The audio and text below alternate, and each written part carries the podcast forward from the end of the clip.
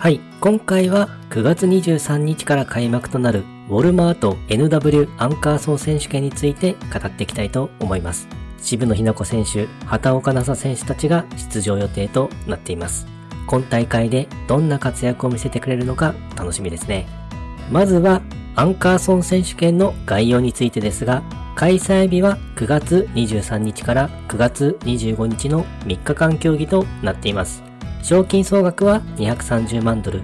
開催場所はアンカンソー州のピナクルカントリークラブ。全長6438ヤード、パー71のセッティングとなっています。放送配信についてですが、残念ながら地上波での放送はありませんので、試合の中継を見るには有料配信サービスの利用が必要となります。今大会は LPGA ツアーでは数少ない3日間競技となっています。3日間ではありますが、賞金総額は多めになっていますね。そして、畑岡奈紗選手が2018年と2021年と2回の優勝を成し遂げており、2012年には宮里愛さんも優勝しているので、日本人選手と相性の良い大会となっているかもしれません。日本勢からは渋野日向子選手、畑岡奈紗選手、古江彩香選手、笹生優香選手、上原彩子選手、野村春京選手が出場予定となっています。続いて気になる注目選手についてですが、まずは渋野日向子選手。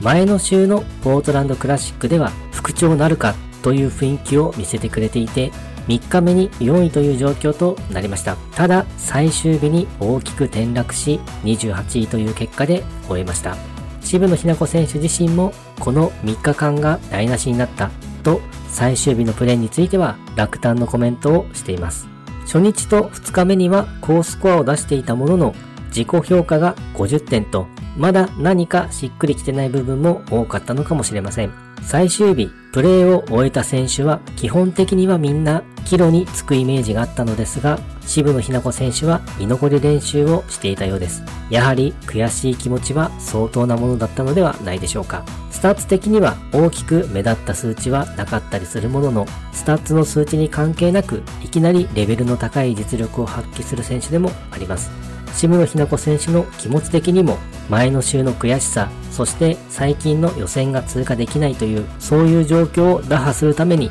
様々な練習や調整を行っていると思います。今大会でも前の週の試合のように調子が上向いてプレーをしてくれる可能性も十分あると思いますので、再び優勝争いに絡んでいってほしいなというところです。頑張ってほしいですね。